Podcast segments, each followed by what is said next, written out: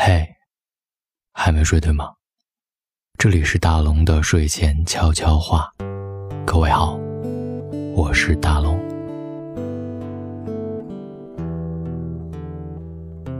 杜拉斯说：“杜拉斯说，爱之于我，爱之于我，不是肌肤之亲，不是肌肤之亲，不是一蔬一饭，不是一蔬一饭，它是一种不死的欲望，它是一种不死的欲望是匹配生活当中的是匹配英雄生活当中的英雄梦想。唱一首悲伤的歌，回忆像泉水涌过，再唱不出那样的歌。我们一起坐在阴暗的角落。那个喝醉的夜晚，挡不住我们的步伐，至少还有那迷人的月亮给我们光。坚强的不是我们，有一些幻想，请你带我回到老地方。爱情这个命题，总是让我反复提起。我们看遍了那么多的爱情故事，无论是历史上发生的爱情，还是艺术品当中呈现的爱情，自己身上或者身边朋友发生的爱情，每一次，都仍然让我有话想说。我总能在这些千篇一律又不尽相同的故事里，看到不同的感情。所带来的不同变化，爱情之所以让人津津乐道，大概是因为每个人都不一样。有些故事，这些不同的人遇见了，就发生了不同的爱情故事。我今天想分享一段后台听众的留言。他说自己年龄大了，家里相亲。介绍了一个门当户对的男朋友，相处了一段时间，发现其实生活上的细节他都能容忍，但是在很多观念上，彼此都完全不同。两家人都已经开始准备订婚的事儿了，自己却在纠结，是不是应该分开。想起一句话：相似的人适合玩闹，互补的人。适合一起变老。这句话对，但是也不全对。如果说是爱好相似，那确实适合一起玩闹。可是如果三观相似，那这个人就是你灵魂的伴侣。因为只有观念上跟你一致的人，才能真正明白你表达的意思。和一个三观不同的人相处时，你会发现，大到为人处事。小到生活细节，都是问题。你喜欢自由，不被束缚，他就觉得爱就是要时时刻刻的黏着对方。你们约好了假期旅行，你想住大酒店，慢悠悠睡个懒觉，再去感受当地的民风民俗，而他却想早早起床，把每个景点都走个遍。你想跟巷子里的当地人聊聊天他会觉得这一切。都是在浪费时间。其实，两个人相处，彼此都是独立的个体，生活习惯、饮食习惯等等，都会有不同，需要磨合是正常的。只有两人相爱，这些都是可以通过包容来解决。即便两个不同国籍、不同肤色的人，一样能够相处的非常融洽。可是。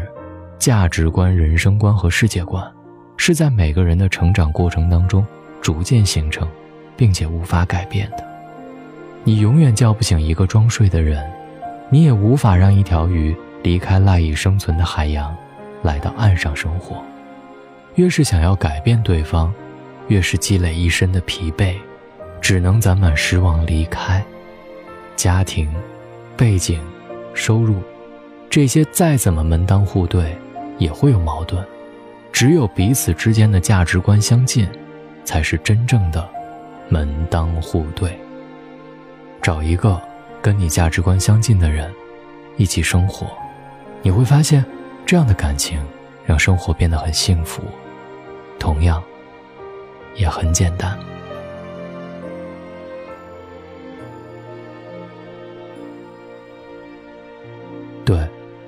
你可以随时把你的故事留言给我，我可以在我的悄悄话里分享给大家，并且给你我最真诚的建议。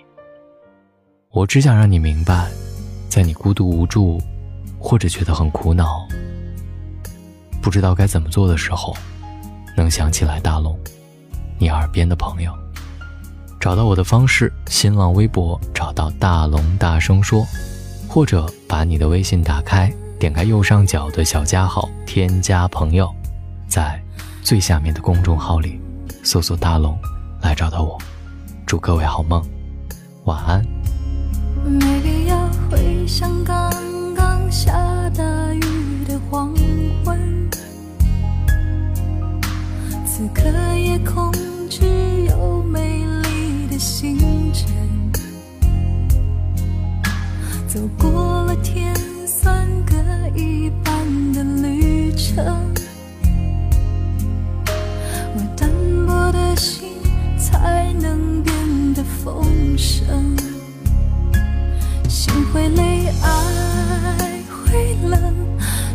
感情必经的过程。只是有人就放弃，也有人愿意再等。等一个发现，等一个感动，让爱在沸腾。就算很在乎自尊，我们依赖彼此，不得不承认，放弃自由，喜欢两个人，绑住的两个人，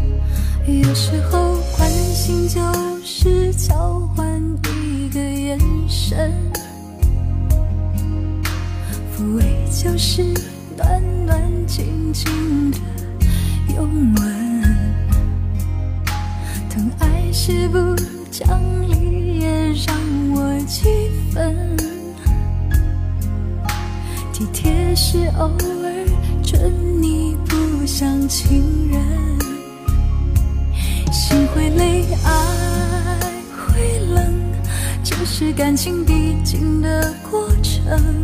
只是有人就放弃，也有人愿意再等。等一个发现，等一个感动，让爱在沸腾。就算很在乎自尊，我们依赖彼此，不得不承认，放弃自由，喜欢两个人，绑住的两个人，互不相让，还是相爱，分享一生，不爱热闹，喜欢两个人。就我们两个人，在浮动不安世界里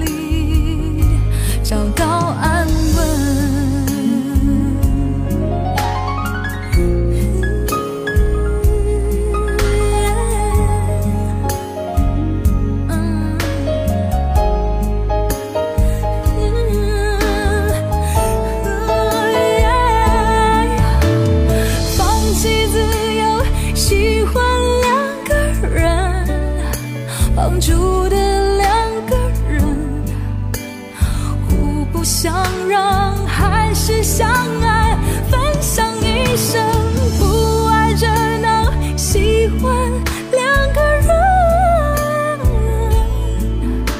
就我们两个人在不安释